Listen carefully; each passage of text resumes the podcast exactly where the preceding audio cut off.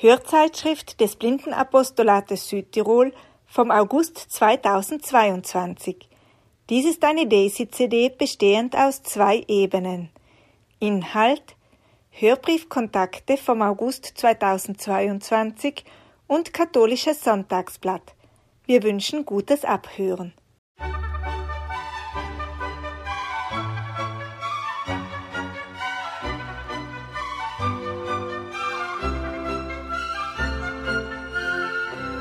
Kontakte. Ein Hörbrief, herausgegeben vom Blindenapostolat Südtirol mit Sitz im Blindenzentrum St. Raphael, Schießstandweg 36 39 100 Bozen. Telefon 0471 44 23 23. Internet www.blindenzentrum.bz.it Liebe Hörerinnen und Hörer, herzlich willkommen zur 222. Ausgabe des Hörbriefs Kontakte vom August 2022. Es begrüßt euch ganz herzlich die Veronika. Da sind bei dieser Ausgabe ja viele Zweier. 222, Jahr 2022. Wir sind jetzt im Sommer und der Sommer ist immer jene Zeit, in der man viel unterwegs ist. Auf dieser Ausgabe hört ihr Beiträge über verschiedene Ausflüge und Reisen sowie einige Informationen. Was erwartet euch aber genau auf diesem Hörbrief? Wir beginnen mit dem Terminkalender. Es folgt die Rubrik Lebensbilder. Auch auf dieser Ausgabe nehmen wir Abschied von einem Menschen, der das Blindenwesen in Südtirol stark geprägt und begleitet hat. Kaplan August Brucker. Ihr hört von seinem Leben. Blinde und sehbehinderte Menschen aus dem Blindenzentrum und aus ganz Südtirol erinnern sich an ihn. Und zum Abschluss dieses Beitrages hört ihr die Ansprache, welche bei der Heiligen Messe am 23. Juni im Dom von Bozen über Kaplan August Brucker gehalten wurde. In der Rubrik Blick ins Blindenzentrum erhaltet ihr Informationen über den neuen Vorstand des Blindenzentrums. In der Rubrik Jugendtreff berichtet Magdalena über das Jugendwochenende, das im Juni stattgefunden hat. In der Rubrik Kamillianische Familie erzählt Elfi Blatter über das Treffen der kamillianischen Familie am 14. Juli in Lüsen. In der Rubrik Zu Gast im Blindenzentrum berichtet Andrea von der Internationalen Bergwanderwoche, welche im Blindenzentrum vom 16. bis 23. Juli stattgefunden hat. In der Rubrik Kinderzeit erzählen Stefanie Antelmi und einige Kinder über die Sommertage, welche für blinde und sehbehinderte Kinder hier im Blindenzentrum stattgefunden haben und am Ende dieses Hörbriefes kommt der längste Beitrag. In der Rubrik Aus dem Apostolatsleben nimmt euch Gabi mit auf die Kulturreise des Blindenapostolates, die heuer nach Neapel geführt hat. Sie erzählt von Eindrücken, gibt Informationen und lässt uns mitleben. Nun beginnen wir den Hörbrief mit dem Terminkalender. Terminkalender.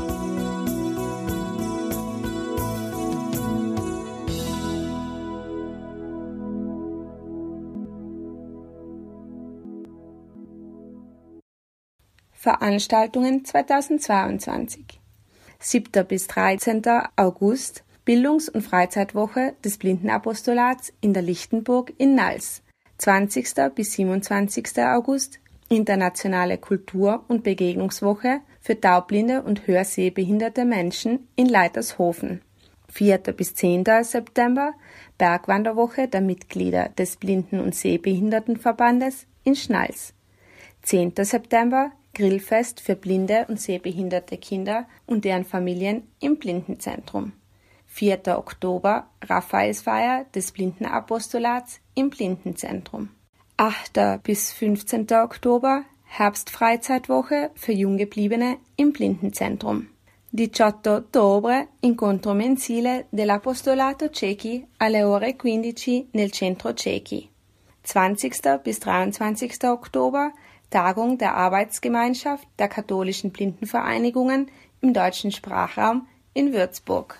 8. November Monatstreffen in deutscher Sprache des Blindenapostolats um 19 Uhr im Blindenzentrum. 12. bis 13. November Internationales Torballturnier der Blinden- und Sehbehindertensportgruppe in Bozen.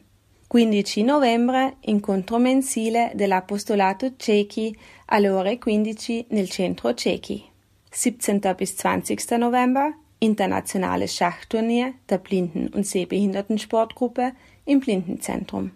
25. bis 27. November Herbstwochenende des Blindenapostolats im Blindenzentrum. 6. Dezember Monatstreffen in deutscher Sprache des Blindenapostolats um 19 Uhr im Blindenzentrum.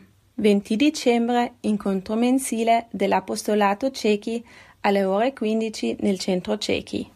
Dieser Veranstaltungskalender enthält die wichtigsten Termine für 2022. Weitere Termine werden auf unserer Homepage unter www.blindenzentrum.bz.it laufend veröffentlicht und aktualisiert.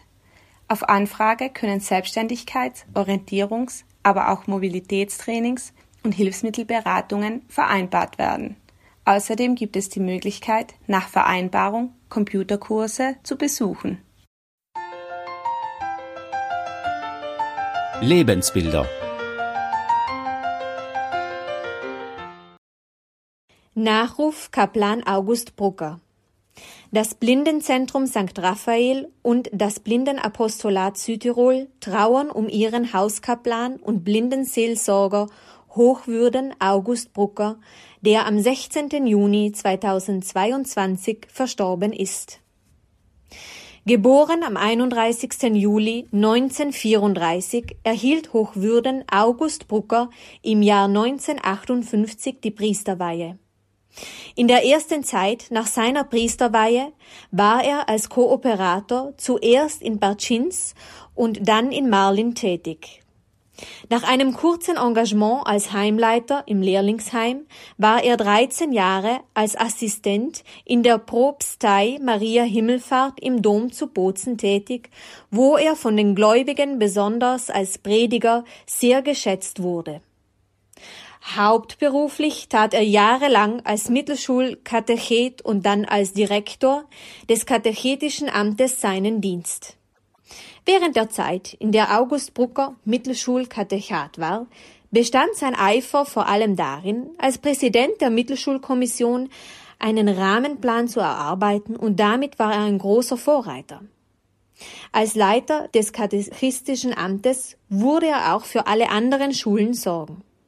In dieser Zeit sind von ihm einige Religionsbücher herausgegeben und adaptiert worden, besonders für den ladinischen Bereich. Im Jahr 1975, nach einer Wallfahrt mit dem Blindenapostolat Südtirol zum Kloster Seben, wurde Hochwürden August Brucker von Weihbischof Heinrich Vorer zum Blindenseelsorger bestellt und wurde von da an zum guten Geist des Apostolats. Liebe Leitland, liebe Hörer der Kontakte-Ausgabe, da Nico. Ich möchte gleich zum Kaplan August Brucker noch etwas sagen. Also, es war so nett die erste Stunde. Wir haben eine Wallfahrt gemacht, eben genau um Blindenseelsorger zu bitten, in Kloster Seben draußen.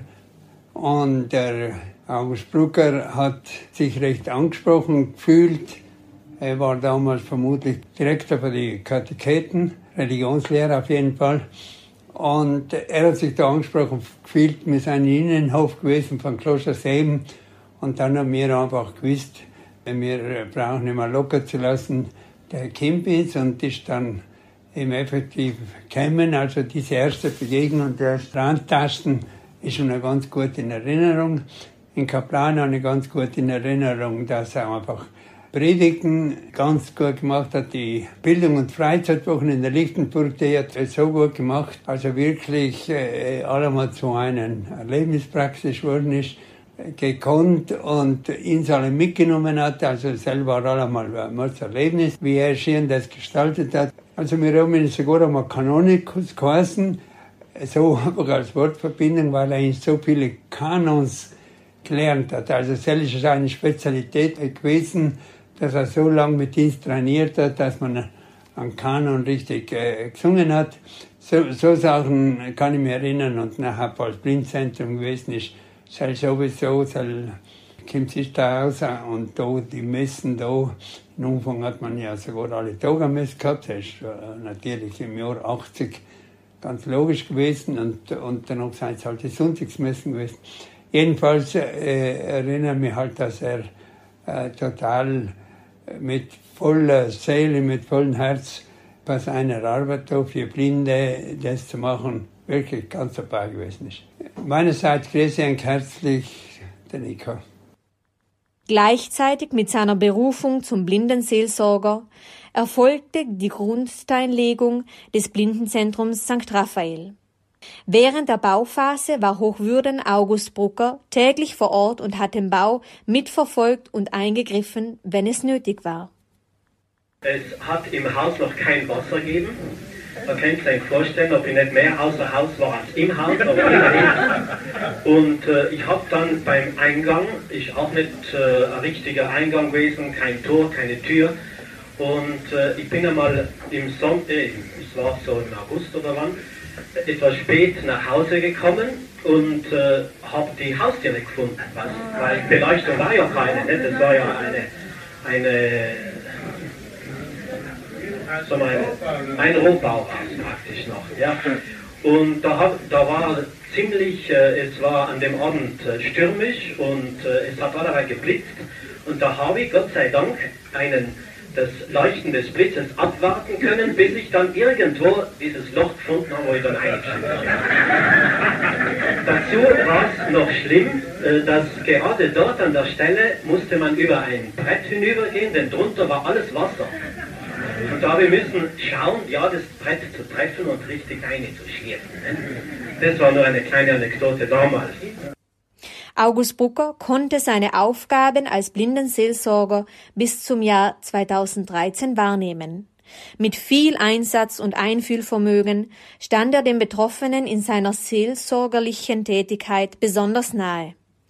Die Gestaltung der Gottesdienste war sehr innovativ und er schaffte es, die Betroffenen stets mit einzubeziehen.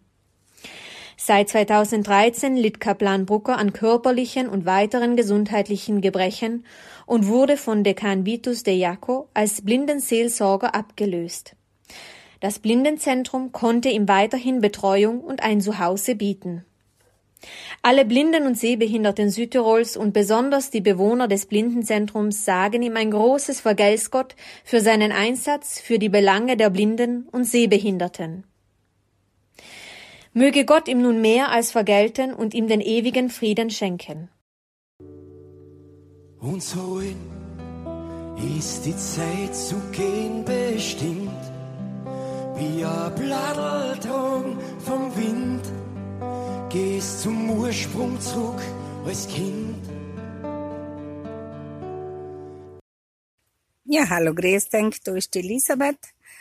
Also meine Erinnerungen an den Kaplan, die sind gehen einfach zurück, vor allem an die Anfangszeit, wo wir noch in der Mustergasse waren, alle miteinander. Also die Maridel hat ja sein gewohnt und der Otto und zuerst die Rita und ich und ja, sind wir allem Mordsbetrieb gehabt, eine ganze WG. Und sind ist noch der Kaplan oft gekommen eben. Und wir haben ganz viel zusammen getan. Also er war einer, der einfach überall dabei war. Wir haben miteinander Ausflüge gemacht, wir haben miteinander gebetet, wir haben miteinander gefeiert. Es sind allem so eine Jugendgruppe beieinander gewesen. Und wir haben einfach ganz viel miteinander getan und der Kaplan ist allem live dabei gewesen. Und hat chauffiert und begleitet und eigentlich auch allem recht lustig gewesen. Auch die religiösen Angebote sind etwas gewesen, was mir einfach zugesagt hat, weil er einfach schon sehr modern war.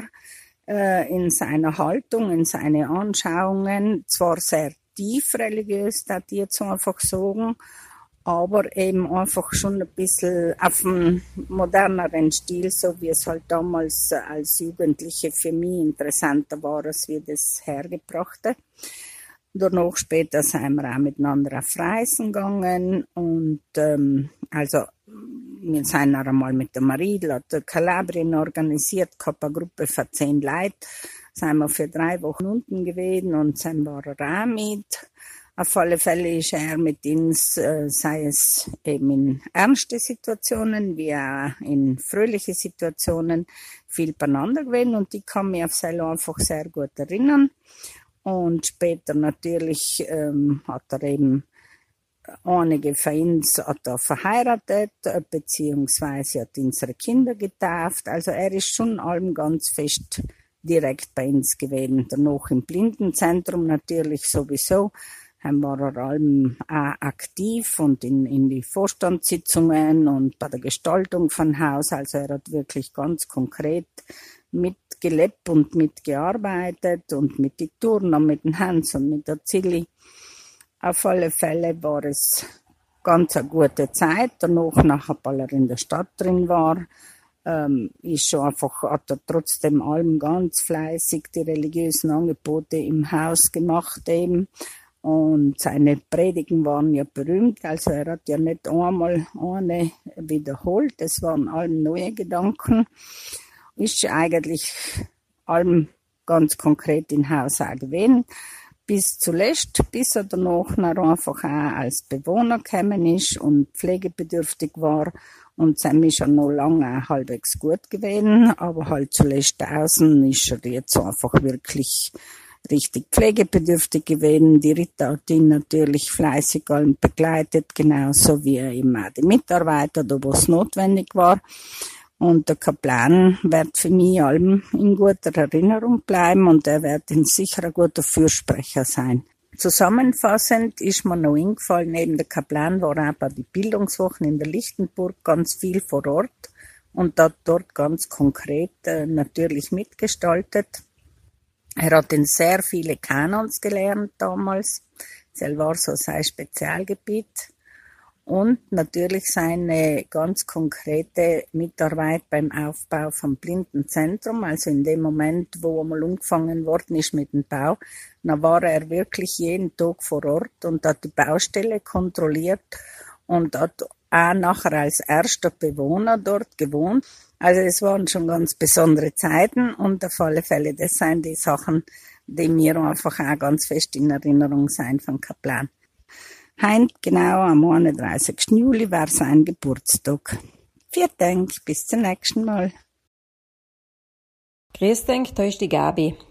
Eine von den ersten Erinnerungen, die ich habe an den Kaplan ist, wie er einmal im Blindenzentrum beim Gieren gewesen ist und dann noch über den Gang Eu in Bardella Erich gesehen hat, der dort im Rollstuhl gesessen ist.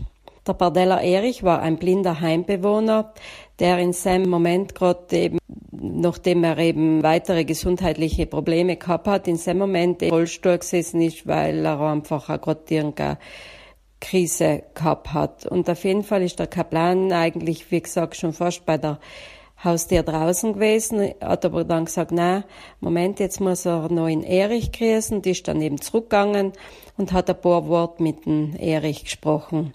Das zugeben, wie der Kaplan wirklich mit jedem Menschen Kontakt persönlich gehalten hat. Gern erinnern ich mich natürlich auch, äh, wie wir in der Lichtenburg speziell bei der Bildungswoche mit Kaplan gesungen haben. Er hat oft ins Kanon eingelernt und auch ganz oft vor an Gottesdienst die Zeit nutzt, um einfach ein neues Lied einzulernen. Dann erinnere ich mich auch, wie er äh, sehr feierlich in Gottesdienstalben äh, gestaltet hat, wenn allein eigentlich wenig Leid gewesen sein, so in der Hauskapelle.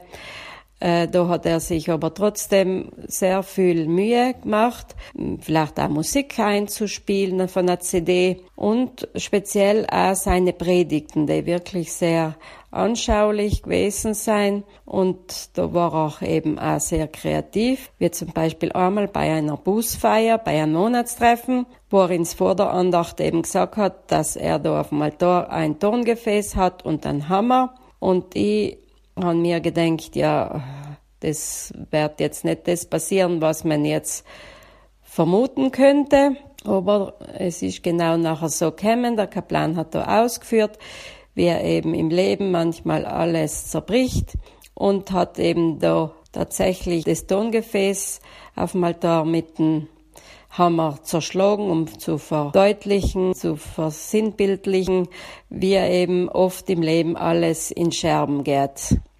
Der Kaplan hat eben wirklich eine Begabung gehabt, sehr lebensnahe und einfach auch greifbar die Verkündigung zu gestalten. Es hat mir allem sehr leid getun, zu sehen, wie der Kaplan alleweil nachher im Alter gebrechlicher geworden ist. Und ich habe in der letzten Zeit eben eigentlich nimmer viel, ihn nimmer oft getroffen. Aber ich bin sicher, dass er jetzt dort ist, wo wir alle hinkommen und dass ihm dort das, was er Gutes getan hat im Leben, vergolten wird. Und die wäre in Kaplan gerne in guter Erinnerung gehalten. Das ist die Christine und ich möchte denke jetzt ein bisschen etwas von, von Herrn Kaplan erzählen. Also der Herr Kaplan, der war schon ganz in Umfang da, wenn sie noch fest gebaut haben.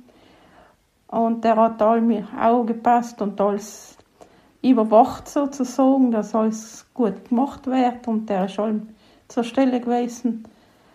Und der Herr Kaplan hat auch bei uns so schöne Messen gelesen und der war in der bei der Bildungswoche war auch dabei und bei den Wallfahrten. Also mir hat es ganz fest leid, weil er mir wirklich gute Erinnerungen von unseren Kaplan. Er hat ja, wir haben noch so einen Singkreis gehabt und er hat noch in ein Liedlein gelernt, der Kaplan.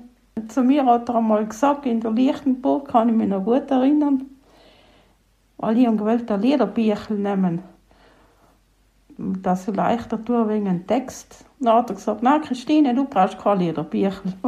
das ist ja völlig wie, wie Sierig will ich nicht sagen, aber halt, ja.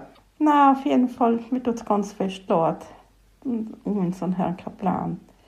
Und, und ich bin ganz fest überzeugt, dass er für uns beten tut und da bin so erschaukt. Ich bin die Bircha Elisabeth aus dem Blindenzentrum. Jetzt nehme ich auch wieder mal die Gelegenheit, mich kurz zu melden. Ich möchte alle recht herzlich grüßen, aus nah und fern. Mein Wunsch war heute einfach mal ganz kurz ein bisschen erzählen, wie ich in Kaplan erlebt habe. Beim Kaplan hat mich immer sehr beeindruckt, wie er sich auf das Publikum einstellen kann. Für die Kinder, hat er immer die Texte gewusst, Erwachsene, für die Jugend. Und er hat sich so wirklich gut einstellen gekannt auf das Publikum. Was mich aber ein bisschen mehr gestört hat, was mir nicht so gepasst hat, die ganzen Lieder, die, die Kanon, die, die habe ich nicht so ganz gern gehabt, aber es ist auch gegangen. Und dann hat der Kaplan auch bei uns einen Singkreis gestaltet. Und dort hat es schon oft einmal ein bisschen Diskussionen gegeben mit dem Singen, dass wir entweder zu langsam waren oder zu viel geschrien haben oder auf alle Fälle, das wollte ich einfach so, was mich beeindruckt hat. Herzliche Grüße an euch alle. Lieber Herr Kaplan, weil der Franz und ich nicht haben können an deiner Beerdigung teilnehmen, möchten wir dir auf diesem Weg auch unsere Wertschätzung ausdrücken und sagen. Ich kann mich noch ganz gut erinnern, wie es gewesen ist, wie ich das erste Mal getroffen habe. Dadurch, dass ich ja in Innsbruck gelebt habe, habe ich die natürlich nicht so gut kennengelernt wie alle anderen, die mit dem Blindenzentrum und auch mit dir viel mehr verbunden gewesen sind. Aber es hat mich alleweil beeindruckt, wie du mit den Leuten umgegangen bist, wie du mit ihnen geredet hast und wie du ihnen begegnet bist. Und so erinnere ich mich auch noch gern an einen Wochenendkurs, bei dem ich teilgenommen habe und wo du dann angeregt hast, dass wir ähm, Gesprächspredigt machen sollen. Und es hat mich ganz narrt gefreut, dass ich auch hab dabei sein gedurft bei der Gruppe, die, de, die du dazu eingeladen hast. Und so habe ich auch den Glauben in einer ganz anderen Weise einmal kennengelernt durch die. Aber nicht nur im Glauben bist du uns alleweil vorausgegangen und hast uns begleitet, sondern auch im weltlichen Sinn sozusagen. Du warst bei den Feiern dabei und ich kann mich noch gut erinnern, wie wir einmal von der Innsbrucker Sportgruppe im Blindenzentrum gewesen sind. Damals war es noch ziemlich neu beim Faschingsball und wie du mich zum Tanzen aufgefordert hast, obwohl ich kein oder überhaupt eine saumäßig schlechte Tänzerin gewesen bin. Und so möchte ich dir jetzt auch für dein Leben im Jenseits alleweil Gottes Segen, Gottes Hilfe und vor allem Gottes Nähe wünschen. Hallo, da ist der Franz. Ich möchte gleich noch ganz kurz die Hilfe ergänzen.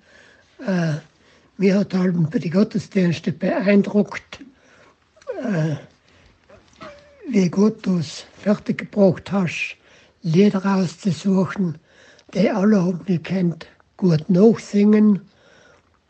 Oder ein Kanon, die ja äh, kurz sein, dass sich alle beteiligen haben gekannt.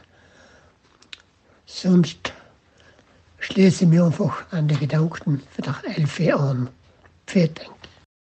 Kaplan im Haus und ich glaube auch in vielen Einzelnen von uns Verstufalen. Dein Beruf als Priester hat dich ausgezeichnet. Du bist ein weltoffener Mensch gewesen.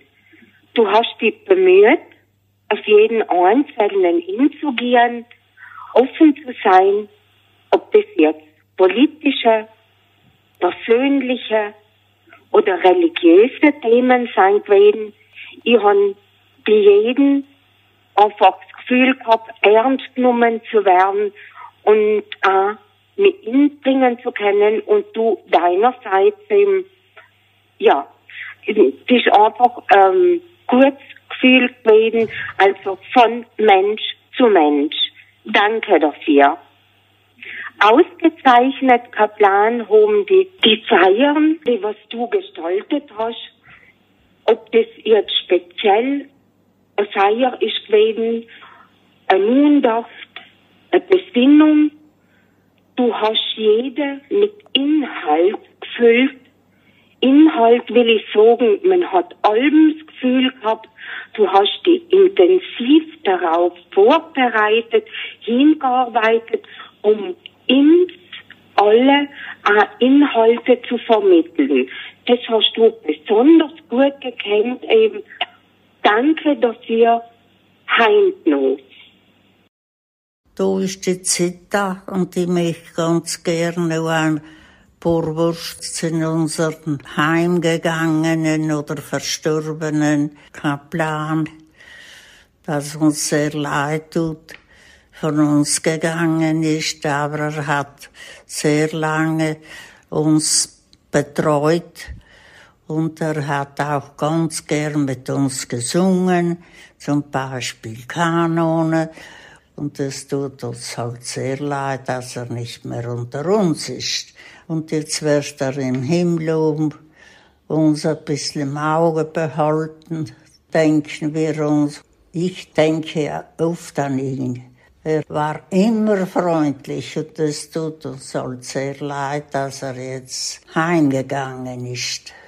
Und er wird da im, im Himmel oben uns denken wenn wir noch in der Lichtenburg diese Treffen gehabt haben, hat er auch viele Referate gehalten und war auch immer oft auch ein bisschen fröhlich und, und ich denke oft an ihn. Die letzte Zeit ist es ihm nicht mehr so gut gegangen, aber er war immer zufrieden. Er soll jetzt im, beim himmlischen Vater, beim dreifaltigen Gott für uns Fürbitten einlegen, für unsere Gesundheit und auch für unser christliches Leben. Und wir werden uns einmal alle im himmlischen Jerusalem wiedersehen.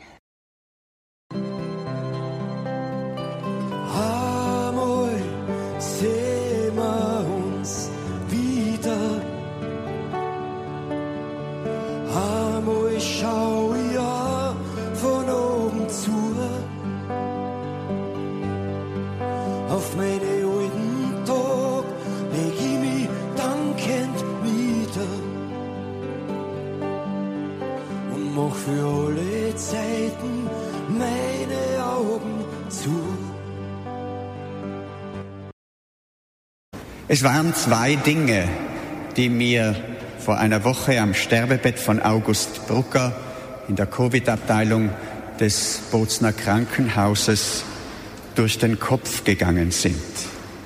Zum einen war es das bekannte Wort seines Namenspatrons, es ist auch auf dem Sterbebild abgedruckt, des heiligen Augustinus, mit dem dieser seine zum Lob Gottes geschriebene geistliche Autobiografie Confessiones genannt, einleitet.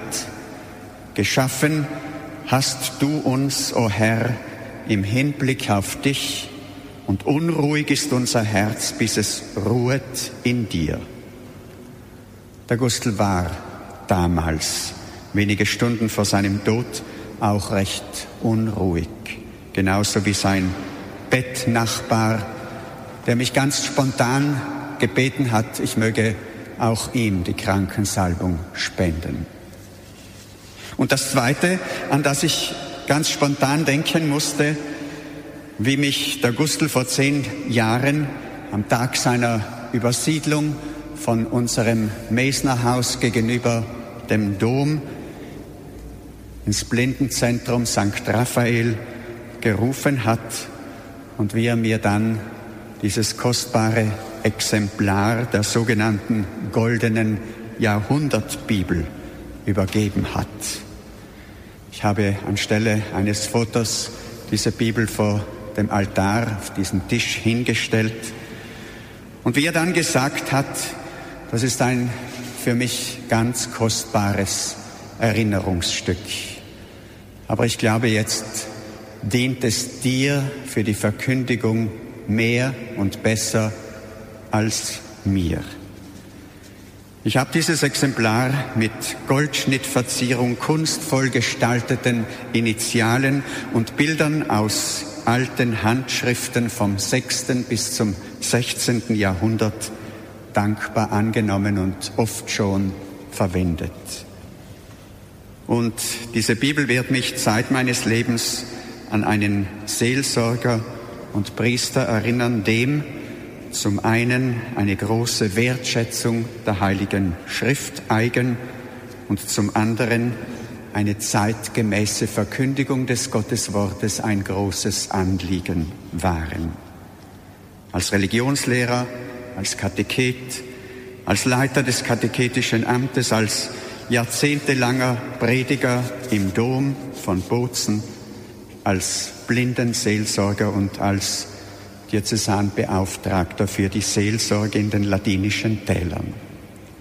Es ging ihm dabei immer um eine kind- und menschengerechte und im Leben des Volkes verankerte Verkündigung des Gotteswortes.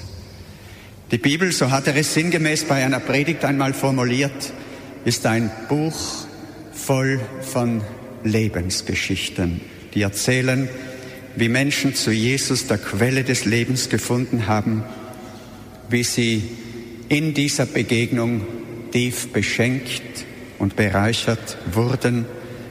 Ein Buch, das Antworten gibt auf das Fragen und Suchen des Menschen nach dem tieferen Sinn des Lebens. Der Name August Brucker ist vor allem untrennbar mit dem Blindenzentrum St. Raphael verbunden. Noch vor der Grundsteinlegung dieses Hauses im Jahre 1976 ist Gustl zum Blindenseelsorger ernannt worden. Mit regem Interesse, mit viel Herzblut und großem Einsatz hat er den Bau dieses Hauses begleitet, der sich über mehrere Jahre hinzog und seit der offiziellen Einweihung im Jahre 1980 bis zum Jahr 2013 stand August Brucker den Bewohnern dieses Hauses als Kaplan mit großem Einfühlungsvermögen zur Seite. Vor allem war ihm die seelsorglichen Gespräche lebensnah gestaltete und die Menschen einbeziehende Gottesdienste ein großes Anliegen. Aufgrund seiner Krankheit und seiner körperlichen Gebrechen wurde es für ihn zunehmend schwieriger und schließlich auch nicht mehr möglich, dieser Aufgabe nachzukommen. Bis zuletzt lebte er aber im Blindenzentrum, liebevoll umsorgt und betreut von seiner treuen und fürsorglichen Haushälterin Rita Fischnaller, die ihm, obwohl selber blind, seit Jahrzehnten den Haushalt führt. Ich habe dieses perfekt aufeinander eingestimmte und eingespielte Duo oft bewundert. Ihr gilt ein großes Vergeltsgott. Ihr wissen wir uns in unserem Gebet in besonderer Weise verbunden. Jahrzehntelang hat Gustl auch in unserem Domchor mitgesungen. Die Pflege der geistlichen Musik und schön festlich gestaltete Gottesdienste waren ihm stets ein großes Anliegen. Viele erzählen heute noch davon, wie sie sich Jahr für Jahr gefreut haben auf sein mit sonorer Stimme, mit Ausdruck und hörbarer innerer Freude vorgetragenes Exultet in der Osternacht. Geschätzt waren vor allem auch seine immer sehr gewissenhaft vorbereiteten Predigten. Es gelang ihm dabei immer, ausgehend von einem biblischen Text, die Brücke zum konkreten Leben zu schlagen.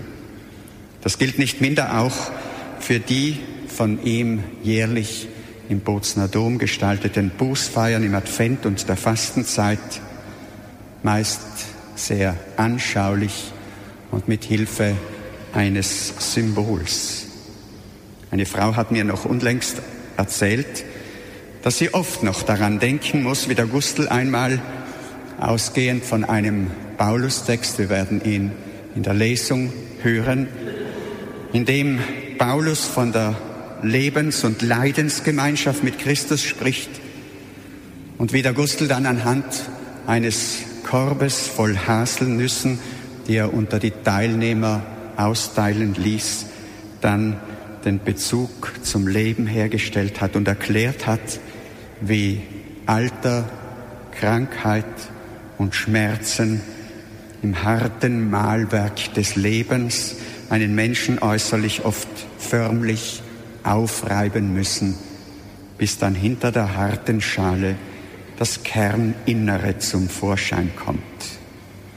Und sie hat hinzugefügt, dass es auch ihn selber einmal so hart treffen soll, hat er damals wohl nicht geahnt. Seine letzte Wegetappe war durch seine jahrelange schwere Parkinson-Krankheit geprägt, tatsächlich sehr mühsam und aufreibend. Nun ist er am Ziel. Wir gönnen ihm von Herzen die Ruhe und den Frieden ganz im Sinne des eingangs zitierten Augustinus-Wortes. Geschaffen hast du unser Herr im Hinblick auf dich und unruhig ist unser Herz, bis es einmal Ruhe und Frieden findet in dir. Möge er nun im ganzheitlichen und umfassenden Sinne dieses Wortes Frieden finden.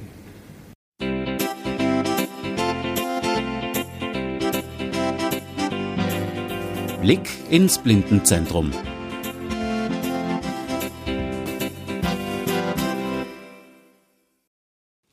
Generationenwechsel angestrebt. Blindenzentrum. Jahresabrechnung 2021 bei Vollversammlung vorgelegt. Sozialbilanz 2021. Erweiterter Vorstand gewählt. Bozen. Nach den zwei Corona-bedingt sehr eingeschränkten Versammlungen der Jahre 2020 und 2021 konnte das Blindenzentrum St. Raphael heuer wieder eine ordentliche Mitgliederversammlung mit Anwesenheit einberufen. Diese fand kürzlich aus Sicherheitsüberlegungen im Freien statt. Höhepunkt war die Neuwahl des Vorstandes.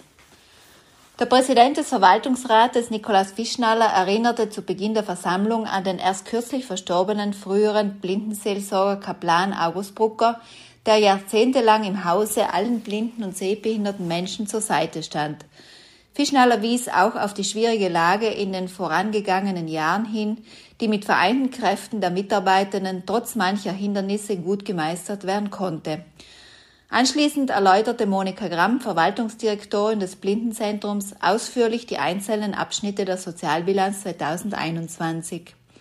Vorstandsmitglied Peter Glierer wies auf die noch ausstehenden Durchführungsbestimmungen des dritten Sektors hin, die für die Vereinstätigkeit hierzulande nicht nur eine große Herausforderung, sondern auch einen ziemlichen bürokratischen Mehraufwand darstellen würden. Anschließend kommentierte er die einzelnen Posten der Aktiva und Passiva des Jahresabschlusses 2021. Ebenso erläuterte er die Gewinn- und Verlustrechnung mit den Änderungen gegenüber dem Vorjahr, die zu einem bescheidenen Überschuss führte. Die Mitgliederversammlung genehmigte daraufhin einstimmig die vorgelegte Bilanz. Präsident Fischnaller gab im Hinblick auf die Vorstandswahlen bekannt, dass von den bisherigen fünf Vorstandsmitgliedern Peter Innerhofer aus persönlichen Gründen nicht mehr antreten werde. In einer unlängst erfolgten Klausurtagung, an der viele junge und engagierte Blinde und Sehbehinderte teilgenommen hatten, konnten aber mehrere Kandidaten für den Vorstand ausfindig gemacht werden. Da auch ein Generationenwechsel vor der Tür steht und wir gleichzeitig auch größere Herausforderungen und Projekte in Angriff nehmen müssen, haben wir eine Aufstockung der Vorstandsmitglieder auf sieben Personen ins Auge gefasst, erklärte Fischnaller. Die vier verbliebenen Vorstandsmitglieder, Nikolaus Fischnaller, Peter Glierer, Karl Zenner und Riccardo Tomasini, stellten sich wieder zur Wahl und als neue Kandidaten präsentierten sich Anna Elfriede Kiermeier, Eva Ravanzer und Armin Zingerle. Alle vorgeschlagenen Kandidaten wurden von der Mitgliedervollversammlung einstimmig gewählt. Ebenso die beiden Rechnungsprüfer Dieter Blaschke und Theodorika Tonini Unterholzner.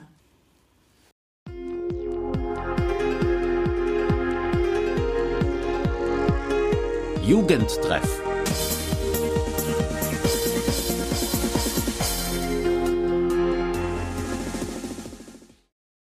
Hallo zusammen, da ist die Magdalena von der Jugendgruppe.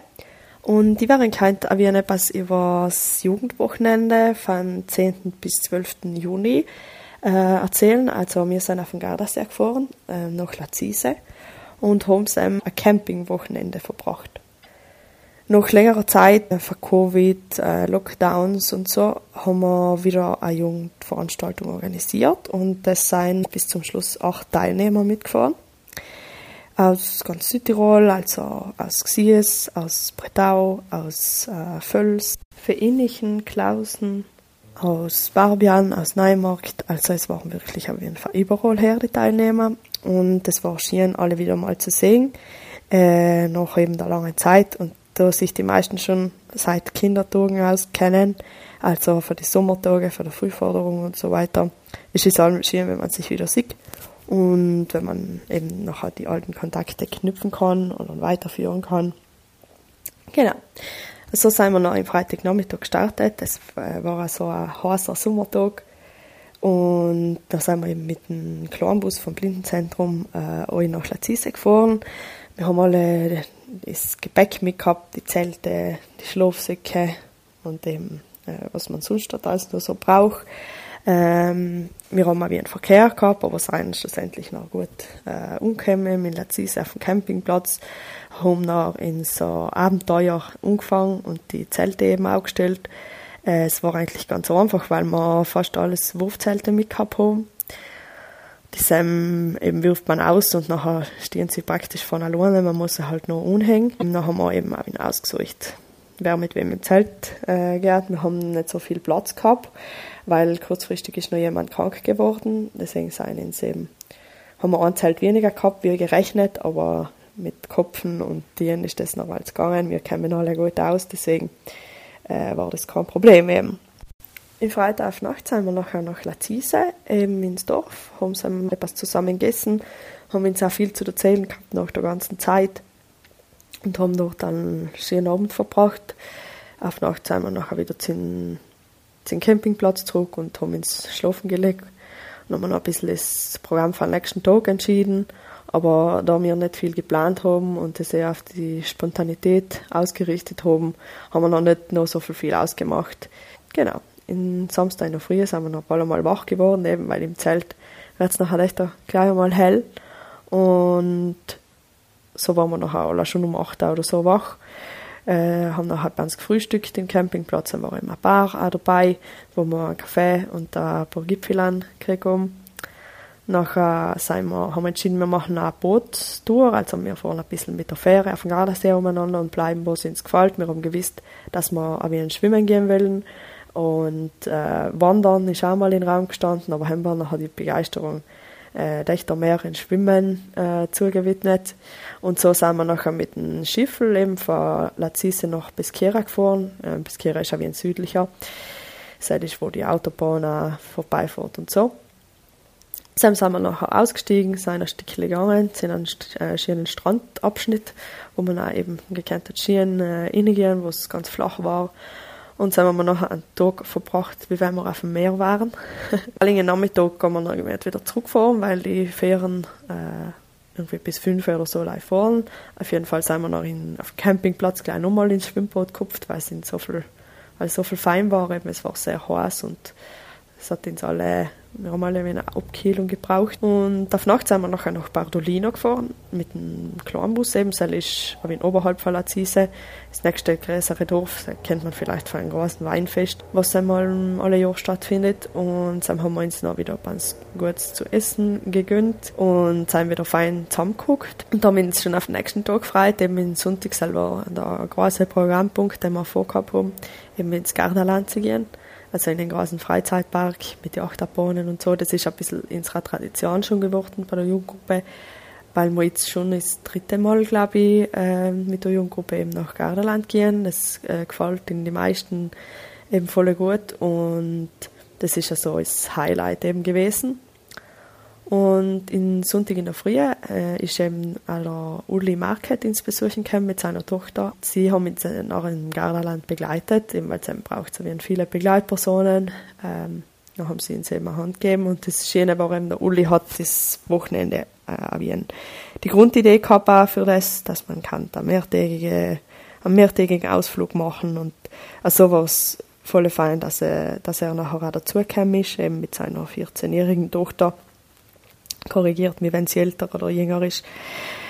Und so war noch äh, das Zelt abbauen noch, aber ein größeres Highlight oder ein größeres Ereignis, wo es nachher eben die Wurfzelte zusammenzulegen noch nicht ganz so einfach ist, wie es aufbauen. Aber mit viel Überlegung und, und wie ein Wursteln haben wir sie alle zusammengebracht. Mm, nachher ist es eben Aufgang nach Gardaland sind wir Achterbahnen gefahren, Wasserattraktionen. Es war wieder voll ein heißer Sommertag. Und wir haben alle viel Spaß gehabt, da sind auch ein paar nette Fotos entstanden, sahen, ich habe einen Bericht auf der Webseite vom Blindenzentrum seht, also es ist ein Bericht von Jugendwochenende ähm, online gestellt, wo auch ein Foto dabei ist, wo man alle Teilnehmer sieht, wie sie eben, also ein Gruppenfoto ist das, wo wir alle nebeneinander sitzen, aber wo man schon recht gut den Spaß sieht, was wir gehabt haben. Und so ist es nachher zu Ende wieder gewesen mit dem Jugendwochenende. Wir sind noch einen Sonntag Nachmittag äh, heimgefahren, um sieben waren wir, glaube ich, in Borzen. Und äh, so haben wir uns alle wieder verabschieden und schon wieder Pläne für neue äh, Veranstaltungen geschmiedet. Und das nächste Ereignis jetzt bei der Jugend ist die internationale Jugendwoche Woche in äh, Salzburg, wo zwei äh, aus Südtirol hinfahren. Und dann werden sie uns nachher vielleicht auch auf den Hörbrief erzählen. Äh, ja, das war es jetzt mit dem Bericht von Jugendwochenende. Ich hoffe, es hat denk, Ihnen gefallen und interessiert. Äh, auf jeden Fall möchte ich nochmal hinweisen auf den Bericht, was äh, auf der Homepage vom Blindenzentrum eben angeladen ist. Und jetzt zu guter Letzt geht noch ein riesengroßes Danke ans Blindenapostolat. Äh, unter ihren Nummern läuft so die Jugendorganisation, die Jugendarbeit und sie unterstützen unsere Veranstaltungen allem fest äh, mit einem finanziellen Beitrag, ohne den es dann nicht so einfach war oder zumindest mit dem es viel leichter geht und viel einfacher ist. Und für das möchten wir, möchten wir uns wirklich von Herzen bedanken. So, das war's jetzt mit meinem Bericht. Ich wünsche euch allen einen schönen Sommer, eine schöne Zeit und wir sehen uns. Vielen Dank. Kamilianische Familie.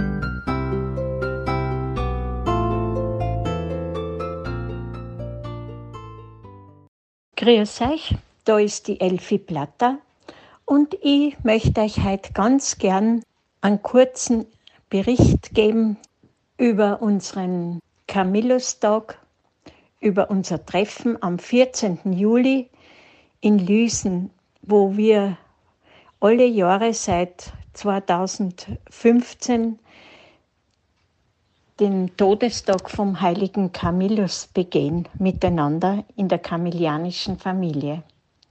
Wir sind also am 14. Juli um 10 Uhr beim Grab von der Maridel zusammengekommen und haben dort ein Gebet gesprochen.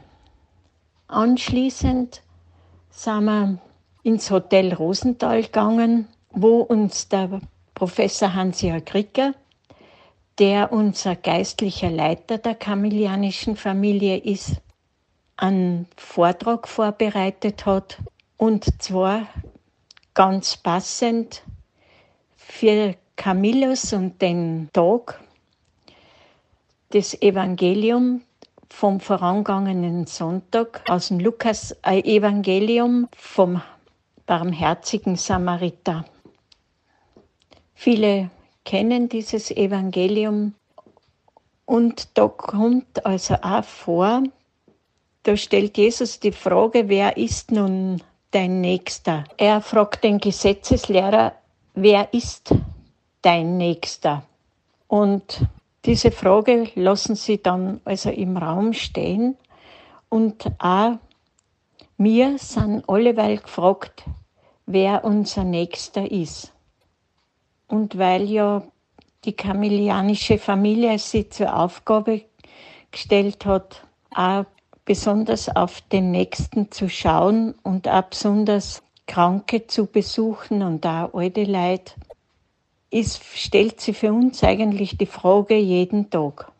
Nach dem Vortrag sind wir dann, ich sag heute halt einmal, ich nenne heute einmal den Lüsner Bach, dafür der Promenade daneben, sind wir dann nach Bitschid eingewandert. Es war kein strahlend schöner Tag, so wie die vorangegangenen, sondern es hat ganz leicht genieselt und es war ein bisschen trieb. Aber es war ganz angenehm zu gehen und ich habe mich da erinnert, da gibt es also in den Psalmen eine Stelle, wo Frühregen hüllt das Tal in Segen und genauso ist mir das vorkommen.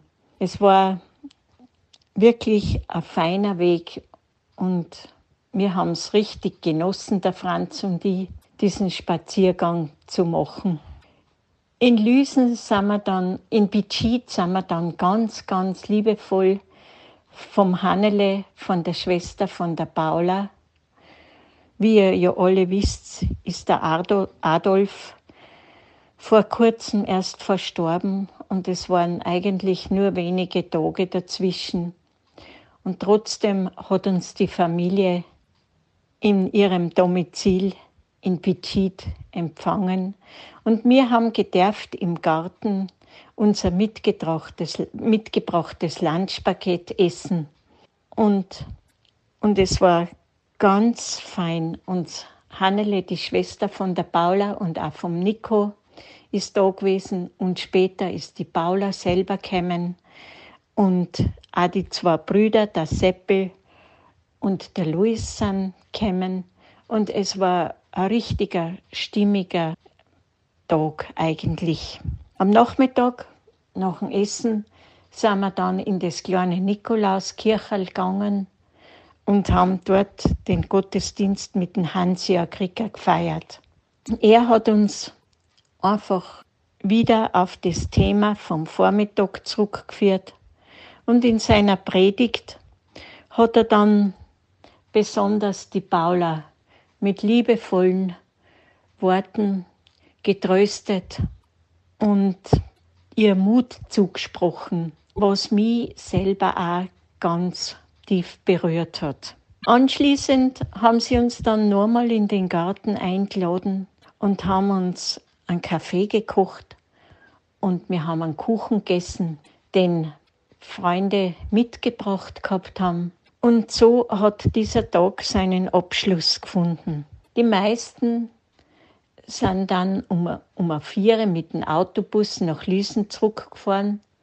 Der Franz und ich und die Veronika, wir drei haben den Weg wieder zurückgemacht in Lüsnerbach heraus zu und haben ganz feine Gespräche miteinander gehabt. In der Zwischenzeit ist die Sonne rausgekommen. In der Zwischenzeit war es wirklich ganz fein warm. Es war schon nicht zu heiß, aber es war heiß. Und wir haben auch den Rückweg richtig genossen. Und somit haben sie dann alle unsere Wege wieder getrennt. Und wir sind, haben die Veronika noch schnell heimgebracht. Und zu unserer Überraschung sind wir dort zu einem Abendessen eingeladen worden, obwohl wir ja eigentlich gar nichts mehr gebraucht hatten, weil wir schon vom Nachmittag satt gewesen sind. Und dann sind wir noch mit der Familie von der Veronika ein bisschen gemütlich auf der Terrasse zusammengesessen und um neun sind wir dann wieder bei uns in Saltaus gewesen. Und so möchte ich also auch sagen, dass dieser Tag für uns wirklich ein wunderbarer, schöner Tag war. Und ich möchte nur mal der Familie Fischnaller danken, dass sie uns trotz dieser, dieser schweren Zeit einfach uns aufgenommen haben in ihrem Domizil in Bitschit. Zu Gast im Blindenzentrum.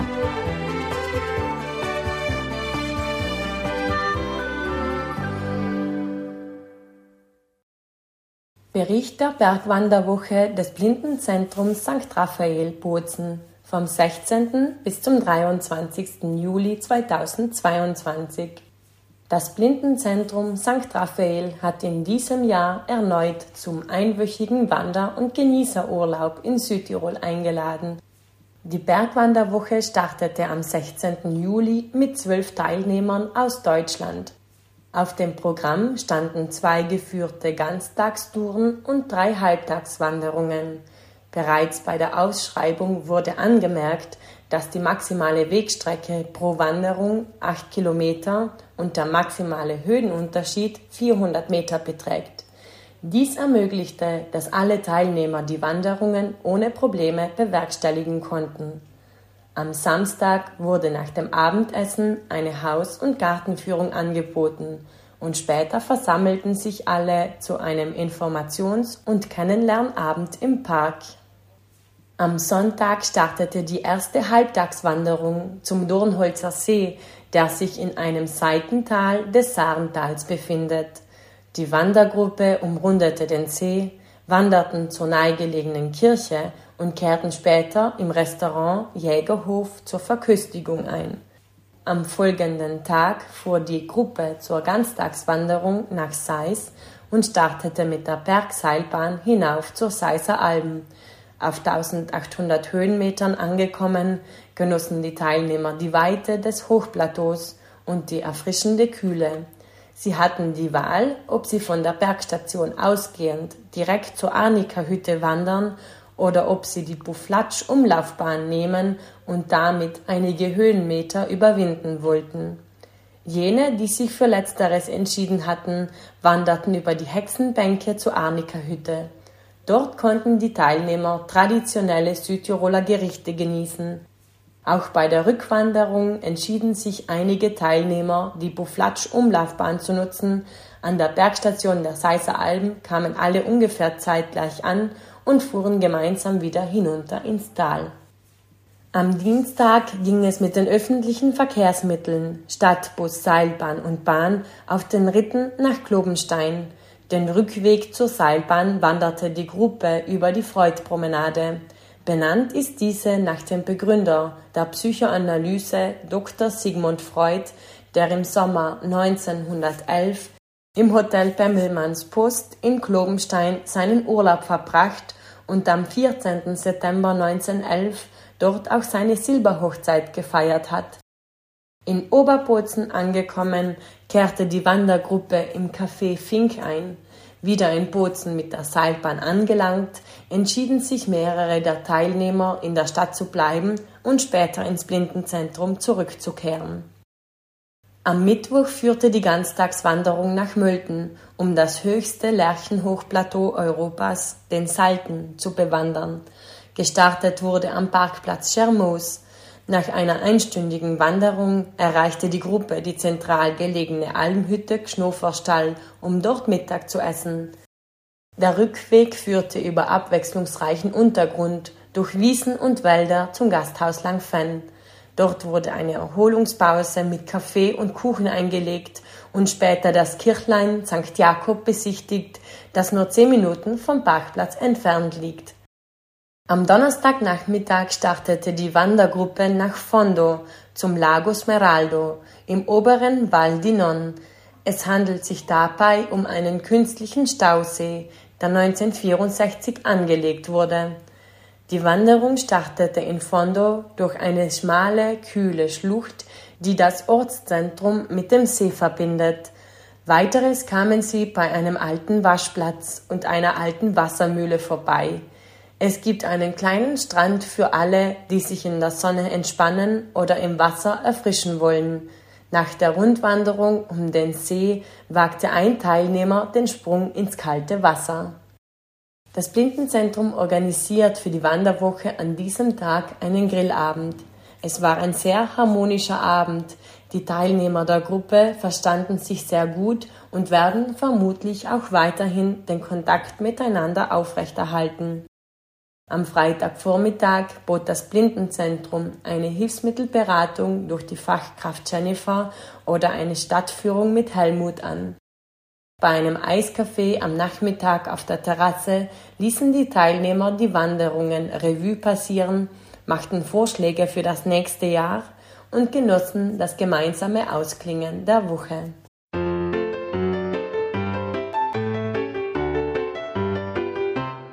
Kinderzeit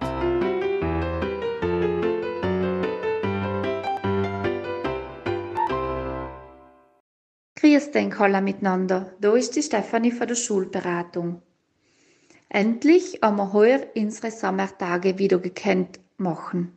Nach zweijähriger Corona-Pause haben sich heuer Kinder aus ganz Südtirol zu einer Ferienwoche im Blindenzentrum getroffen. Wir haben ganz ein bunt gemischtes Programm vorbereiten und die Kinder haben es nur gekannt richtig genießen und wieder neue Erlebnisse und Erfahrungen machen. Das Highlight war schlechthin die Lama- und Alpaka-Wanderung und natürlich auch das Naturmuseum in Bozen. Was ihnen auch ganz gut gefallen hat, war allem das Schwimmen im Blindenzentrum und das Kegeln. Und es war einfach ganz eine nette, gemütliche Ferienwoche, was uns alle richtig gut getan hat. Aber los selber ein bisschen ein paar Kinder erzählen, wie es ihnen gefallen hat und was sie erlebt haben. Hallo, ich bin der Jonas und die Ferienwoche hat mir sehr gut gefallen. Und am meisten hat mir gefallen, dass wir kegeln gegangen sind und dann auf Nacht schwimmen. Hallo, ich bin die Melanie und das haben wir auch war toll. Hallo, ich bin die Vivian in Lisbon und da hat es mir. Ciao, io mi chiamo Riccardo, vengo da Merano, 11 anni. Questa settimana mi sono divertito molto, sono andato in piscina, sono andato a vedere gli alpaca, ne ho pure portato uno, mi sono molto divertito. Ci può anche stare a dire. Le escursioni in montagna sono state molto belle, siamo andati anche a una fattoria, e... ma con il cibo c'è stato un po' di problemi, però tutto il resto mi sono divertito. Ciao!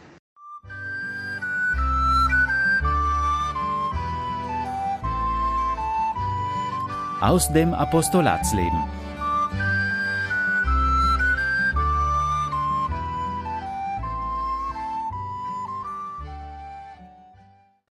Grüß dich durch die Gabi.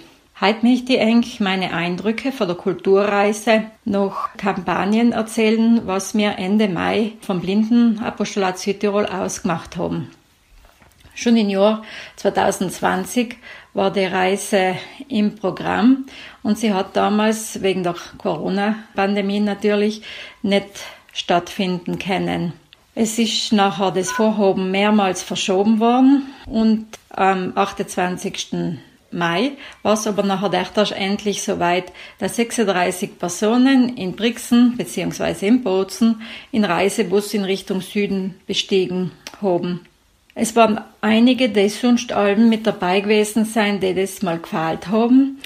Und dafür waren aber mehrere Personen mit von der Partie und zum ersten Mal. Nach so langer Zeit wieder miteinander unterwegs zu sein, ist in Umfang ähm, ein bisschen komisch gewesen, aber sobald wir einmal alle im Bus gesessen sein, ist es gewesen wie ein Alm. Die 840 Kilometer lange Fahrt hat inklusive die vorgeschriebenen Pausen elf Stunden gedauert. Die Zeit haben wir ins vertrieben mit, äh, mit dem Kennenlernen von den neuen Gruppenmitgliedern, mit Ratschen untereinander und allem wieder ist die Reiseroute erklärt worden oder die Landschaft, an der wir vorbeigefahren sind. Dann haben wir endlich unser Ziel erreicht, Neapel in der Region Kampanien im Südwesten von Stiefelstadt. Das letzte Stickel bis zu unserem Hotel, das haben wir müssen zu Fuß zurücklegen. Unser Hotel war auf dem Hügel Capodimonte also ein bisschen oberhalb von der Stadt. Und nachdem da leider ganz eine schmale Straße hingeführt hat, haben wir äh, mit einem Kleinbus oder eben zu Fuß dorthin gehen müssen, weil der Reisebus eben nicht ganz bis hinfahren hat gekannt. Bei der Gelegenheit haben wir, sind wir natürlich schon gleich mit napolitanischen Alltag konfrontiert worden. Die Leute zwischen die Autos mittelt auf der Fahrbahn, sagen wir, äh, Gehsteig hat es keinen gegeben oder er war zugeparkt mit Autos, die mehr oder weniger verbeult gewesen sind. Der Bodenbelag war total löchrig und bei den Häusern war von einem Balkon zum anderen die Wäscheleine gehängt. Zum Glück war die Straße, die wir ja von da an um wir zweimal im Tag ähm, zurücklegen, nicht ganz stark befahren, weil wenn ein Auto gerade gekommen ist, nachher hat man schnell auf Seite springen müssen, weil vor der Bremse haben sie eher noch die Hupe betätigt. Den ersten Abend haben ein paar damit verbracht, gemütlich zusammenzusitzen und miteinander zu singen. Und die anderen haben die nähere Umgebung erkundet und haben auch die Dachterrasse gleich entdeckt vom Hotel. Von der aus hat man einen guten Ausblick äh, über die Stadt gehabt, über den Hofen, über den Golf und bis hin zum Vesuv. Gut beobachten hat man auch die Feuerwerke gekannt, die eigentlich äh, jeden Tag abgebrannt worden sind, also einen ganz gewöhnlichen Werktag. Da oben haben wir, der eine oder andere, wohl so manche abendliche oder morgendliche Stunde verbracht. Am Sonntagvormittag ähm, war der Besuch von der Altstadt von Neapel auf dem Programm. Die ist UNESCO-Weltkulturerbe. Neapel ist 500 vor Christus von griechischen äh, Siedlern gegründet worden und die Stadt ist auf mehrere Hügel erbaut und heutzutage ähm, ist die drittgrößte Stadt von Italien und hat knapp eine Million Einwohner. Unsere Reiseleiterin Antonella hat uns durch die mittlere von den drei Hauptstraßen von historischen Stadtzentrum geführt, die Via dei Tribunali. Die anderen zwei Hauptstraßen liegen ein bisschen oberhalb bzw. ein bisschen unterhalb.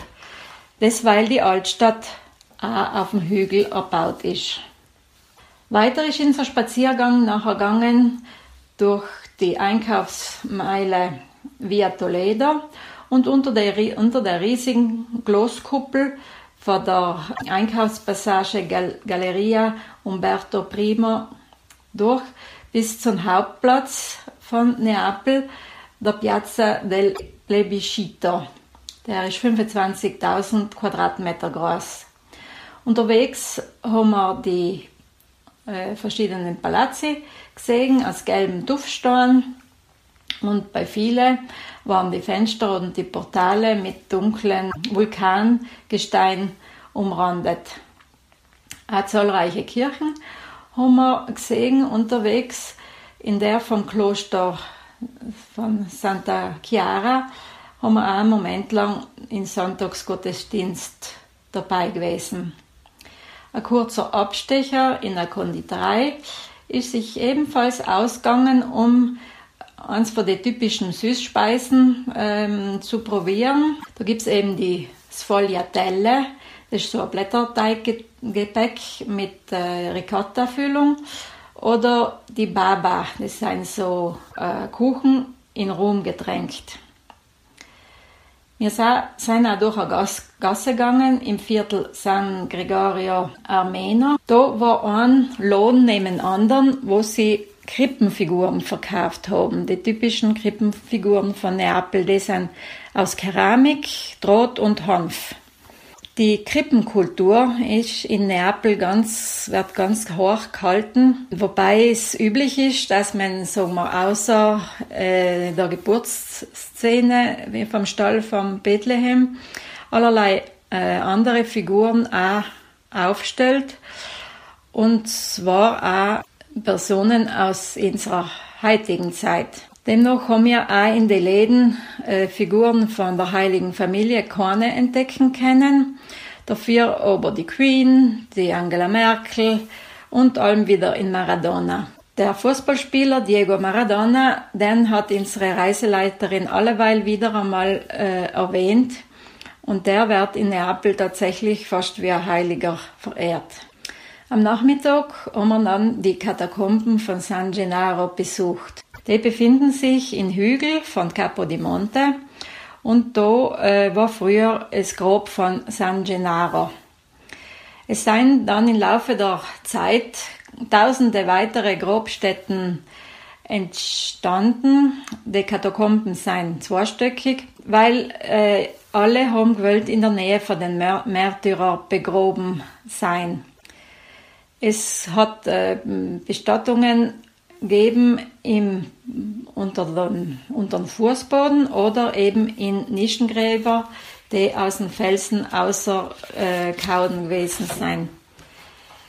Die Gräber waren früher mm, mit Fresken oder Mosaiken geschmückt, äh, wovon heute aber lediglich noch Überreste zu sehen gewesen sind. In der schmuckloser Kirche hat uns unser Begleiter Antonia dann noch erklärt, dass die Organisation von der Besichtigung von den Katakomben im Rahmen von einem Sozialprojekt stattfindet, wobei verschiedene Einrichtungen für Jugendliche oder Menschen mit Behinderung eingebunden sein. Die haben zum Beispiel so Relieftafeln angefertigt, anhand von welche sie uns den Aufbau äh, und die Ausstattung für die Katakomben eben näher gebracht haben. Das alles, um ähm, die Bewohner vom neu gelegenen äh, Stadtviertel Sanitar, das recht arm ist, um in den Bewohner eben die Perspektive ein bisschen zu äh, verbessern. Anschließend sind wir nachher in die Altstadt zurückgegangen und die war inzwischen bevölkert von Tausenden von Touristen. Wir waren nachher nämlich äh, für den Besuch von der Capella San Severo vorgemerkt. In der Kapelle hat man mehrere ähm, Marmorstatuen äh, zu sehen gekriegt, darunter das sogenannte Cristo Velato. Das ist eine lebensgroße Statue vom toten Christus, ähm, bedeckt mit einem ganz hauchdünnen Tuch und das alles, also auch das Tuch, ist gearbeitet aus einem einzigen Stückel Marmor. Nach dem anstrengenden äh, Besichtigungsprogramm haben wir uns nachher gefreut, äh, gemeinsam in der Fußgängerzone etwas zu trinken und dass uns das Getränk von Reiseorganisation von Blindenapostolet spendiert worden ist. Die Insel Capri war das Tagesziel vom nächsten Tag. Die Insel hat 13.000 Einwohner und liegt im Süden von Golf von Neapel nicht weit weg von der Halbinsel von Sorrento. Anders als die zwei anderen Inseln im Golf von Neapel, Ischia und ähm, Procida, die vulkanischen Ursprungs sein, besteht die Insel Capri aus Kalkgestein. Die Felseninsel hat äh, die Form von einem liegenden Krokodil. Die höchste Erhöhung ist der Monte Solara und der ist 589 Meter hoch. In einer Stunde Fahrt über das recht unruhige Meer haben wir Capri erreicht und am Hafen sind wir umgestiegen in zwei kleinere Busse, die uns nachher über die enge, steile und kurvenreiche Straße aufgebracht haben nach Anna Capri auf 300 Meter Meereshöhe. Bei den Hängen auf waren weiß äh, angemalene oder pastellfarbene Häuser zu sehen und es hat auch viel Grün und Blumen bei den Häusern gegeben. In Anna Capri sind wir durch die engen Gassen geschlendert. Die Tieren und die Fenster von die Häuser waren oft mit schmiedeeisernen Gittern versehen und auf die Mauern waren so ganz bunt angemalene Fliesen. Da hat man eben Blumenmotive gesehen oder Sonnen oder sonst Verzierungen und eben die Hausnummer oder irgendein Spruch. Unterwegs haben wir ähm, die barocke Kirche äh, zum heiligen Erzengel Michael besucht. Und in der Kirche, das Besondere war ein Fußbodenmosaik auf denen in viele Bilder das üppige Leben im Paradies dargestellt gewesen ist und die Vertreibung von Adam und Eva aus dem Paradies. Wir haben nachher einen Aussichtspunkt erreicht, von dem aus der Felsen ganz steil bis in Meer abgefallen ist. Ein paar von der Gruppe haben nachher der Villa vom schwedischen Schriftsteller und Arzt Axel Munte einen Besuch abgestattet wo in der Heid ein Museum äh, untergebracht ist. Es war auch möglich gewesen, mit einem Sessellift so in den Monte ähm, Solaro aufzufahren. Und, aber nachdem der Gipfel recht in Nebel gekühlt gewesen ist an dem Tag, hätte man da oben wohl keine gute Aussicht gehabt. Am Nachmittag haben wir nachher in Hauptort Capri selber ähm, besucht. Leider haben das Gleiche auch ganz viele andere Touristen getan Und so war der Bummel durch die Straßen, wo es ganz viele Schiene und auch teure Geschäfte und Hotels gegeben hat, ein bisschen mühsam. Wir haben nachher, sind nachher gegangen bis zum die Gärten von August, Augustus. Von dort hat man ähm, die vier Faraglioni gesehen. Das sind so Felsenblöcke äh, im Meer drin, die was bis zu 100 Meter hoch sein. Das ist eines von, der, von die drei Wahrzeichen von der Insel. Die anderen zwei Wahrzeichen ist ein Uhrturm, bei dem wir auf unseren Spaziergang vorbeikommen sein und natürlich die berühmte blaue Grotte. Am Dienstagvormittag haben wir einen Programmpunkt eingeschoben, der bei unserem Altstadtbesuch nicht vorgesehen gewesen ist, nämlich im Besuch vom Dom von Neapel. In dem Dom befindet sich seit dem 15. Jahrhundert das Grab von, äh, von San Gennaro, sowie eben auch eine Fiale mit dem Blut. Die Reliquie wird dreimal im Jahr in einer Prozession durch die Stadt getragen. Ums Leben von San Gennaro gibt es ganz viele Legenden. Historisch nachgewiesen ist, dass er Bischof von Neapel und von Benevento gewesen ist und dass er um, um 300 während der Christenverfolgung enthauptet worden ist. Der Dom hat eine gotische Struktur und das Innere ist barock. Die Fassade ist aus hellem Gestein und ist mit äh, ganz viel äh, Stuckaturen verziert und hat drei Eingangsportale. Die Kirche ist dreischiffig und hat mehrere Seitenkapellen. Im Innern war es recht dunkel, aber der Hauptaltar war ganz schön von der Morgensonne beleuchtet. Ein spontan organisierter Führer hat uns die prachtvollen Kunstwerke erklärt. Das Gotteshaus ist übrigens der Himmelfahrt von Maria geweiht. Danach sind wir nachher auf dem Vesuv gefahren. Der Vesuv ist eben ein Vulkan, der östlich von der Stadt Neapel liegt und knapp 1300 Meter hoch ist.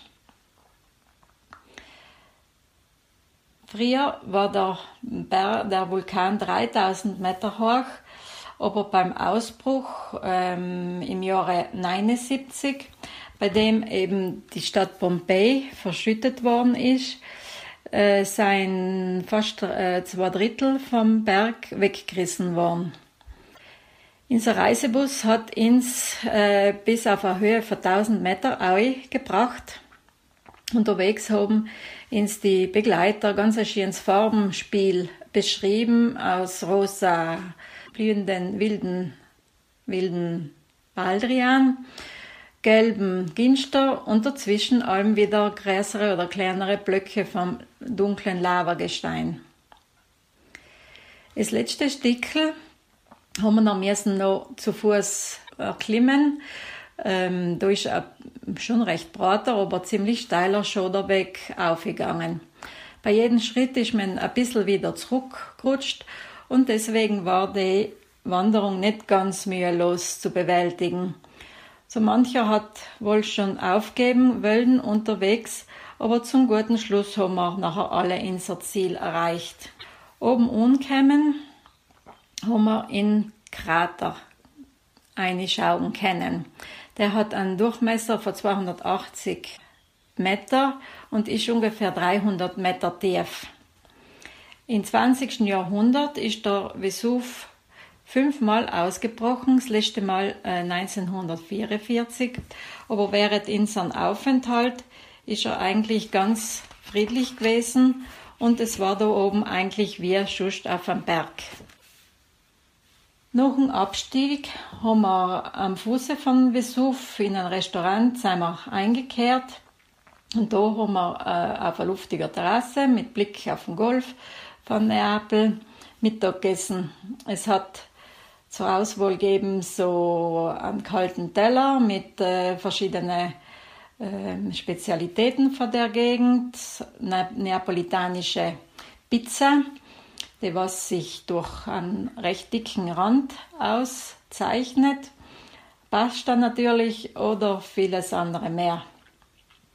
Am Nachmittag haben wir die Ausgrabungen von Pompeji besucht.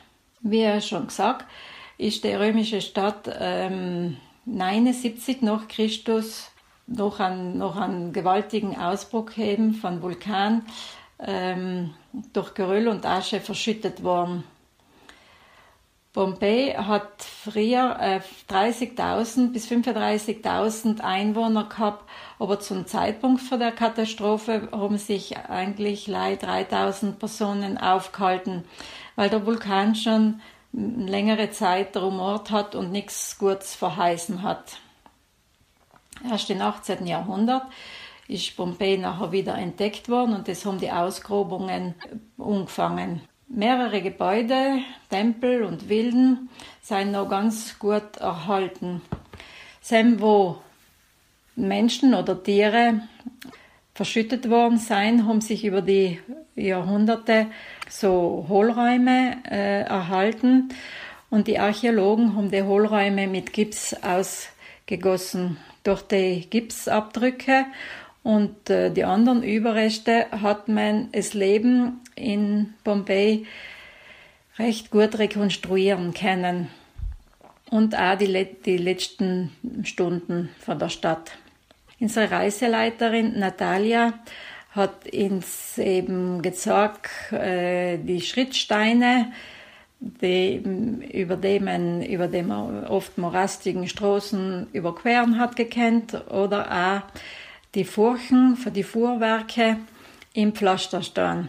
Sie hat erzählt von Einkaufsläden, Zisternen, wie die Wasserversorgung funktioniert hat und viel auch vom Freudenhaus und von die Arbeitsbedingungen für die Prostituierten in Pompeji zu der damaligen Zeit. Am Mittwochvormittag haben wir zuerst einen landwirtschaftlichen Betrieb besucht, auf deren eben Büffelmozzarella und andere Produkte aus Büffelmilch hergestellt werden.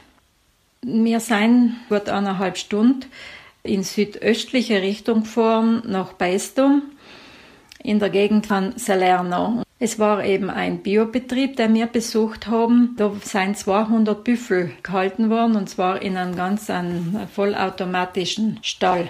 Büffel sind größer und massiger als Rinder und haben lange, weit ausschweifende Hörner. Die Milchmenge, was also Büffelweibele am Tag in deren Betrieb eben gegeben hat, war 8 Liter am Tag und ist eher gering. Büffelmozzarella ist im Vergleich zu Mozzarella aus Kuhmilch doppelt so fett und doppelt, hat doppelt so viel Laktose.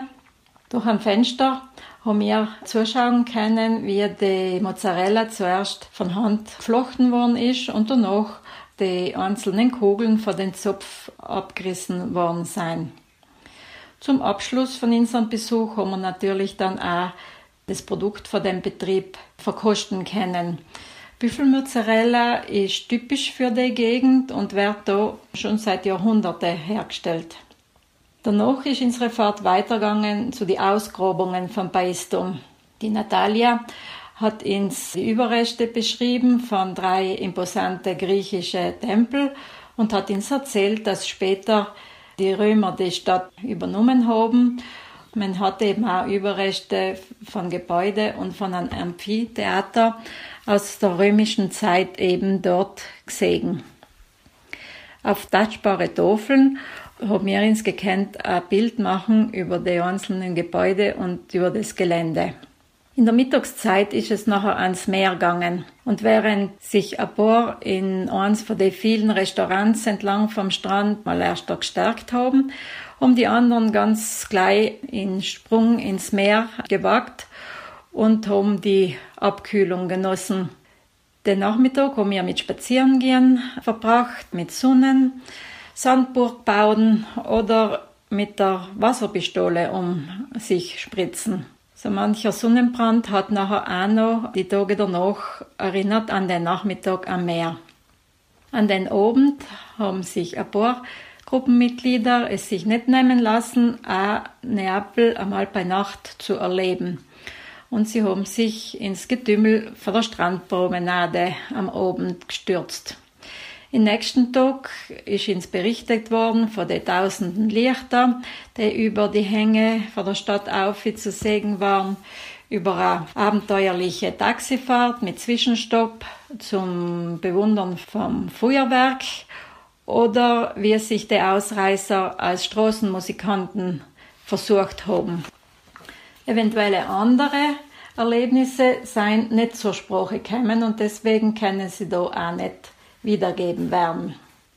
Ein Ausflug zur amalfitanischen Küste war nachher für den Donnerstag geplant. Die amalfitanische Küste erstreckt sich über südliche Ufer von der Halbinsel von Sorrento. Die Halbinsel von Sorrento begrenzt den Golf von Neapel im Süden und der ist ziemlich gebirgig. Da gehen die höchsten Erhebungen bis 1500 Meter auf. Wir haben in Salerno eine Fähre bestiegen, mit äh, der wir nachher ungefähr zwei Stunden der recht äh, zerklüfteten Küste entlang gefahren sein. Es ist Bucht ein und Bucht ausgegangen und vorbei an so terrassenförmig angelegte Ortschaften, drunter auch Amalfi. Unterwegs haben wir recht schroffe Felsen gesehen, es hat auch viel Grün gegeben und das Meer auf der anderen Seite vom Schiff, das war türkis bis dunkelblau. Von den Ortschaften aus gelangt man eben über Treppen, und das können auch bis zu 500 Stufen sein, auf die höher gelegene Küstenstraße. Im ersten Landgang haben wir in Positano unternommen. Das ist die vertikale Stadt, weil die weiß oder pastellfarben strichenen Häuser wir übereinander gestapelt ausgeschaut haben. Die Gemeindeverwaltung verpflichtet die Bürger von Positano, ihre Häuser regelmäßig zu streichen und dementsprechend äh, hat die, der, war der Anblick von der Stadt recht gepflegt. Vermutlich wegen Staatsfeiertag an dem Tag und wegen verlängerten Wochenende waren zugleich mit uns tausende andere ähm, Touristen an der amalfitanischen Küste. Und um nicht in der Prozession von den Menschenmengen durch die Gassen in Positano geschoben zu werden, hat uns unsere Reiseleiterin Andrea bisschen abseits in eine etwas in ein bisschen höher gelegene Gasse, wo es recht schattig gewesen ist, hingeführt, von wo aus wir wenigstens das Meer anschauen haben gekannt. Der Aufenthalt in Positano ist sowieso recht kurz gewesen und so bald haben wir schon erst wieder zur Fähre gehen, die uns zurückgebracht hat nach Amalfi. In Amalfi hat, hat sich uns eigentlich ein ganz ein ähnliches Bild äh, geboten wie in Positano. Und zwar über den Hang Aufi heißer, die wir aus den Felsen außer gemeißelt ausgeschaut haben und Unmengen von Touristen. Durch die engen Gassen, die teilweise überdacht gewesen sind, sind wir in einen Innenhof äh, geführt worden, wo uns die Andrea Geschichtliches und auch vom Leben einst und jetzt äh, an der Amalfiküste erzählt hat. Die Gegend ist besiedelt worden, weil sie recht gut zu verteidigen ist und weil sie von die Berge her mit frischem Quellwasser versorgt wird. Vor allem hat die Andrea, das ist eine gebürtige Kölnerin, die seit 30 Jahren in Amalfi lebt, jammert über ein Übermaß an Tourismus, der in Alltag in der Gegend sehr erschwert. Das kennen wir ja eigentlich in Südtirol auch von Zeiten von in der Hochsaison, wo einfach das Leben oft schwer sein kann, vor allem wenn man unterwegs ist. Während sich nach dem Mittagessen ein paar ein Eis genehmigt haben, die in einer ausgehöhlten halben Zitrone serviert worden ist, haben die anderen einen Abstecher gemacht in Dom von Amalfi. Über ganz viele Stufen haben wir das Portal erreicht, in der neben ein Relief vom Apostel Andreas eingearbeitet war, das aber schon so oft umgegriffen worden ist, dass unter der Bronzeschicht schon der silberne Untergrund auserkennen ist. In der prachtvoll ausgestatteten Barockkirche werden die Gebeine von Apostel Andreas aufbewahrt. Danach seien wir dann mit der Fähre zurück nach Salerno und dann mit dem Bus zurück nach Neapel gefahren. Somit ist ein Tag in einer sicherlich sehr reizvollen Gegend zu Ende gegangen, die was aber nicht so hat gekannt genossen werden, weil sie einfach sehr überlaufen ist. Am nächsten Tag seien wir nachher in Richtung Norden gefahren, nach Caserta. Dort gibt es eine von den größten Schlossanlagen von Europa, die sogenannte Reggia di Caserta. Das Schloss ist 1752 vom Bourbonenkönig Karl III. nach einem Vorbild von Schloss Versailles erbaut worden. Es ist als Residenz für die Frühjahrsmonate genutzt worden. Über eine breite Marmortreppe sind wir von riesigen Eingangshalle mit äh, vielen Säulen aufgekommen in oberen Stockwerk und äh, es seien uns dann ein paar von den 1200 Räume von der Schlossanlage gezeigt worden. Und zwar war einer prachtvoller als der andere. Es hat vier Vorräume gegeben zum Thronsaal, dann den goldenen Thronsaal selber, dann eben Schlafzimmer, Arbeitszimmer, Badezimmer, Bibliothek, die Schlosskapelle und so weiter. Alles war mit wertvolle Möbel ausgestattet, mit kostbare Einlegearbeiten, Kronleuchter, Marmorfußböden, Wandgemälde, Stuckdecken und so weiter. Nach der zweistündigen Führung durch den Schloss haben sich ein paar unter den schattigen Baum in der Gartenanlage ausgeruht. Die Gartenanlage vom Schloss ist 100 Hektar groß. Die anderen seien äh, mit so kleinen Shuttlebus drei Kilometer bis zu den Wasserspiele gefahren. Da haben wir dann große Teichs gesehen mit Fische oder rundherum Statuen von Personen aus der Mythologie oder so Jagdszenen. Bei einem Brunnen hat es eine Wasserkaskade gegeben. Die Spritzbrunnen, die wir uns aber vielleicht erwartet haben, seien vermutlich noch nicht eingeschalten gewesen. Dann sind wir weitergefahren zu einem Vorort von Caserta und der heißt Caserta Vecchia und ist auf einem Hügel erbaut. Da haben wir zuerst einmal Mittag gegessen und danach sind wir über die engen Straßen ähm, oder engen Gassen vielmehr bis zum Dom auf spaziert. Bei den Hausmauern, das waren also gemauerte Hausmauern, waren ganz viele bunte Blumen, die da ganz liebevoll als Schmuck aufgestellt gewesen sind. Wir haben auch in die Kirche von die armen Leute eingeschaut, die im Vergleich zum Dom recht einfach und karg ausgestattet gewesen ist. Auf einem Meierle sitzend haben wir nachher die Atmosphäre in der mittelalterlichen Stadt genossen, haben uns richtig im Urlaub gefühlt. In den Tag und ein Tag davor ist übrigens recht heiß geworden, während an die ersten Tage zwar allem schien die Sonne geschienen hat, aber allem ein feines Liftel vom Meer her geweht hat. Die zwei Stunden, die uns dann noch geblieben sind bis zum Abendessen, haben wir in Neapel, in der Nähe von unserem Hotel, in einem weitläufigen und öffentlich zugänglicher Parkanlage verbracht mit einem schlossähnlichen Palazzo drinnen. Und wir haben uns gefreut über die grüne Oase in der sonst quirligen Stadt, in der wir für eine Woche zu Gast gewesen sein.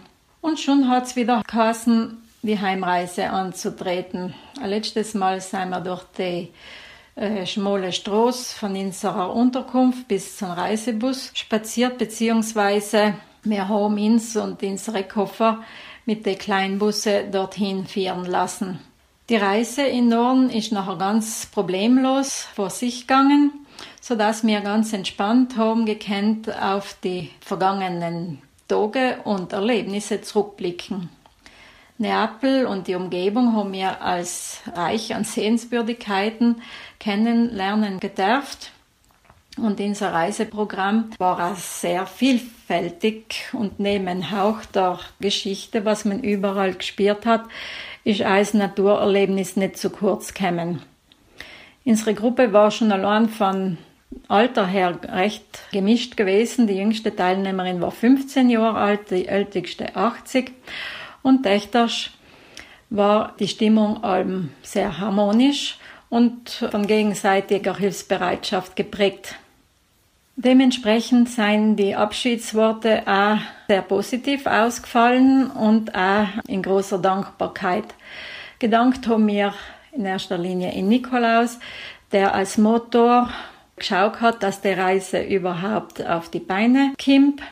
Der Johannes, der als Gruppenleiter über der ganzen Woche über in Ablauf im Blick gehalten hat und die, in die vielen ist gedankt worden, die ihm dabei unterstützt haben.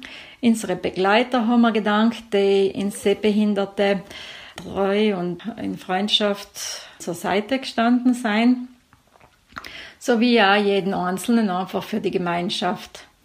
Gedankt haben wir natürlich auch unseren Chauffeur Daniel, der uns sicher durch die Gegend geführt hat und der uns gelungen ist, in Bus durch den chaotischen Verkehr in Neapel zu lenken, ohne dass er einen Kratzer abgekriegt hätte. Der Daniel hat uns dann eröffnet, dass das äh, für ihn bis auf weiteres die letzte Busreise gewesen ist, weil er jetzt die Arbeit wechselt. Wir wünschen ihm Daniel alles Gute für seinen weiteren Weg. Wenn es uns all leid tut, dass wir jetzt nimmer mit ihm unterwegs sein können. Bei den drei Reisen, bei denen er unser Chauffeur gewesen ist, ist er nämlich einfach ein Gruppenmitglied und ein Freund geworden. In Südtirol umgekommen haben sich unsere Wege dann wieder getrennt und jeder ist in die eigene Familie zurückgegangen. Halt nicht ohne der Hoffnung, dass wir als große Reisefamilie im nächsten Jahr wieder unterwegs sein können zu neue Ufer und neue Abenteuer. Ich wünsche euch also jetzt noch einen guten Sommer und schönen Urlaub, wer noch einen Urlaub zu haben hat und schöne Urlaubserinnerungen für die, die was es schon hinter sich haben und einfach noch eine gute Zeit bis zum nächsten Mal. Wir sind jetzt schon wieder am Ende dieses Hörbriefes angekommen. Wir hoffen, dass für jeden von euch etwas dabei war und wir wünschen euch allen noch eine schöne Sommerzeit. Bis zum nächsten Mal im Oktober. Andrea, Katharina und Veronika.